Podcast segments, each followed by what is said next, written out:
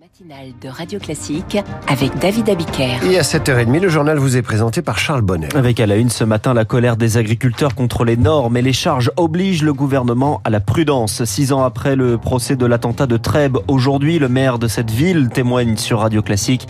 Et puis les touristes choisissent Paris pour visiter les lieux qu'ils ont découverts dans des films. Euh, Après le journal euh, L'écho du monde, tension entre la France et l'Azerbaïdjan. Suivi du journal imprévisible, aujourd'hui se termine la Coupe du monde des boulangers, l'occasion de parler de la baguette. Et puis le décryptage de David Barou qui estime que la SNCF n'a d'autre choix qu'augmenter ses tarifs. Les représentants des agriculteurs menacent le gouvernement de mener des actions cette semaine. La 64 entre Toulouse et Bayonne est bloquée depuis jeudi en Haute-Garonne. Ce soir, deux syndicats, la FNSEA et les jeunes agriculteurs sont reçus par Gabriel Attal. Les revendications portent sur les charges, les rémunérations, les normes environnementales. Un projet de loi attendu en Conseil des ministres mercredi est finalement reporté de quelques semaines, Charles Ducrot. Le report du projet de loi d'orientation agricole, c'est une consigne de Matignon et de l'Élysée, confirme une source ministérielle. Priorité du gouvernement, des mesures de simplification administrative et d'accélération des travaux sur le stockage de l'eau ou les bâtiments d'élevage, par exemple. Marc Fesneau, le ministre de l'Agriculture, est invité à multiplier les déplacements cette semaine, en commençant par la Vendée ce matin pour parler du stockage et de la réutilisation de l'eau, un sujet clé pour les agriculteurs. Le ministre se tient prêt aux discussions sur d'autres revendications, commente un conseiller.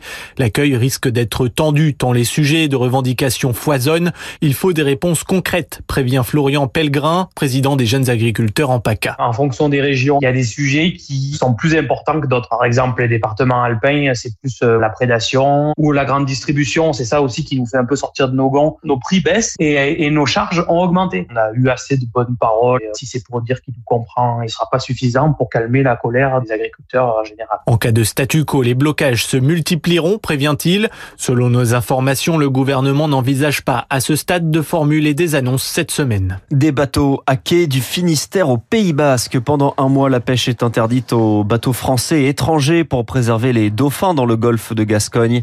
Des indemnisations jusqu'à 85% du chiffre d'affaires sont prévues. Cela concerne 450 bateaux au total. C'est la fin progressive du bouclier tarifaire. Le prix de l'électricité va augmenter au 1er février avec le retour progressif d'une taxe. Cela donne 8,6% d'augmentation pour les tarifs de base et plus 9,8% pour les contrats heure pleine, heure creuse. C'est un fléau dans toutes les grandes villes accentué par la crise de l'immobilier. Le logement insalubre, un million de personnes euh, sont concernées. Un projet de loi sur l'habitat euh, dégradé arrive cet après-midi à l'Assemblée nationale. Un texte technique pour prévenir les drames, Lauriane Tout le monde. Des fuites d'eau jamais réparées, l'ascenseur toujours en panne, les parties communes squattées par des dealers. C'est la spirale infernale pour les personnes habitant dans des immeubles dégradés qui datent souvent des années 50-70 en France. Plus de 500 000 logements du parc privé sont considérés comme insalubres. Mais pour les rénover, il faut parfois 15 à 20 ans d'attente et cela coûte très cher. Le projet de loi prévoit donc, dès les premiers signes de dégradation, d'engager des travaux grâce notamment un prêt collectif pour les copropriétaires. Si pendant deux ans la copropriété ne rend pas des comptes sur l'avancée des travaux, le juge pourra nommer un syndic ad hoc pour reprendre la main. Le texte prévoit aussi de faciliter les expropriations et créer un nouveau délit contre les marchands de sommeil avec une peine pouvant aller jusqu'à 7 ans de prison et 300 000 euros d'amende. Les explications de Lauriane Toulmont, le procès de l'attentat de Trèbes et Carcassonne s'ouvre aujourd'hui.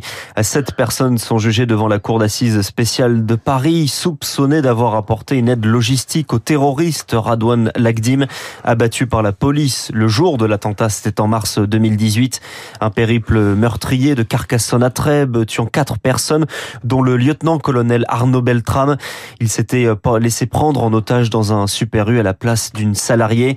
Depuis, la ville de Trèbes est toujours marquée. Son maire, Eric Ménassi, se confie sur Radio Classique. Nous étions dans, dans une forme de, de d'adrénaline qui nous a maintenus euh, éveillés pendant des jours et des jours, avec une sidération un effroi euh, qui a envahi l'ensemble de mes concitoyens, bien sûr. La ville restera marquée à jamais par cette année terrible, mais j'ai le sentiment qu'il y a surtout une volonté de, euh, relever la tête et, et, d'avancer. Je crois que c'est le, le sentiment le plus prégnant aujourd'hui dans la ville de Trèbes. Vous savez, ce, ce, procès est une étape supplémentaire dans le processus de deuil. Je crois que les familles des victimes sont à la fois impatientes hein, que ce procès ait lieu, mais aussi euh, je pense surtout qu'elles appréhendent ce moment. Le maire de Trèves interrogé par Valentin Larquier. Il est 7h34 sur Radio Classique, une année record dans la lutte contre le trafic de drogue. Euh, Gérald Darmanin, le ministre de l'Intérieur, parle de 1000 points de deal supprimés euh, l'an dernier et plus de 36 000 personnes interpellées. Des manifestations contre la loi immigration étaient organisées hier, quatre jours avant la décision du Conseil constitutionnel. C'est jeudi. On dénombrait plus de 150 marches et entre 75 000 selon la police et 150 manifestants selon les organisateurs. En Allemagne, ce sont près d'un million et demi de personnes qui ont manifesté contre l'extrême droite ce week-end, contre le parti AFD, Alternative pour l'Allemagne, dont des membres ont participé à une réunion en novembre pour organiser l'expulsion d'étrangers et d'Allemands d'origine étrangère. À Munich, la manifestation a dû être interrompue à cause de l'affluence. Le Hamas reconnaît, je cite, des erreurs dans le 7 octobre. Le mouvement islamiste a publié un document pour livrer sa version des faits et dit avoir visé des civils par, euh, je cite, accident au milieu du chaos provoqué par, là aussi c'est une citation, l'effondrement soudain de l'appareil sécuritaire et militaire. Euh, depuis ce 7 octobre, Israël bombarde la bande de Gaza. Euh, ce matin, la ville de Ran dans le sud, alors que des familles des otages demandent au gouvernement de trouver un accord. Les premières phases de l'opération de l'OTAN Steadfast Defender commence aujourd'hui, un exercice qui rassemble 80 000, 90 000 soldats de l'Alliance, quatre mois en Europe de l'Est pour tester les capacités de déploiement. Michel Goya est ancien général au sein de l'OTAN. Il s'agit d'un exercice de déploiement d'abord de forces américaines. On fait traverser l'Atlantique pour aller rejoindre les limites orientales de l'OTAN. Les exercices sont indispensables, grandeur nature, de façon à bah, apprendre à travailler ensemble entre nations différentes. Ça permet de voir bah, si tout fonctionne bien, voir des problèmes qui peuvent se poser. Peut-être que le carburant qu'on a envisagé ou les munitions qu'on a envisagées ben, sont pas suffisantes. Voir par quel axe on peut passer, est-ce que tout est viable, etc., etc. Michel interrogé par Nina Droff. À Paris, le cinétourisme attire de nombreux étrangers. 80% d'entre eux même, hein, selon le CNC, qui viennent voir des lieux de tournage, le Montmartre d'Amélie Poulain, les quais de Seine pour un Woody Allen, le pont de Bir Hakeim pour un Christopher Nolan ou encore Lupin au Louvre. Et bien sûr, Emily in Paris, c'est le reportage de Servante de Pastre dans ce grand studio de cinéma à ciel ouvert.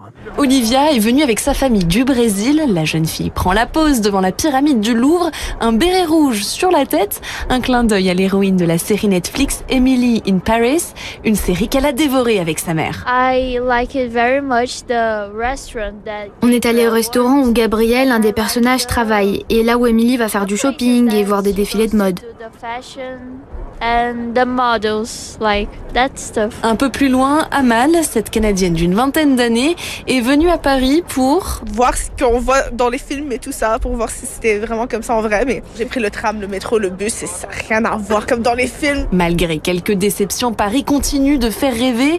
Thierry Do Espirito est guide touristique. Après le succès d'Emily in Paris, l'entreprise pour laquelle il travaille a conçu des tours spécialement dédiés à la série. Quand on fait des visites, on fait pas des d'histoire. Ils sont pas là pour ça, ils sont là pour se divertir.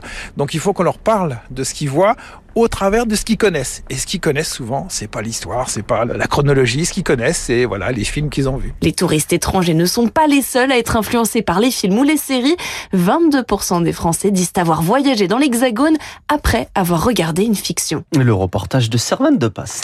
Charles, vous revenez à 8h30 pour le rappel des titres à suivre. L'écho du monde, les relations entre l'Azerbaïdjan et la France sont exécrables. Christian Macarian nous explique pourquoi Radio Classique, il est 7h38.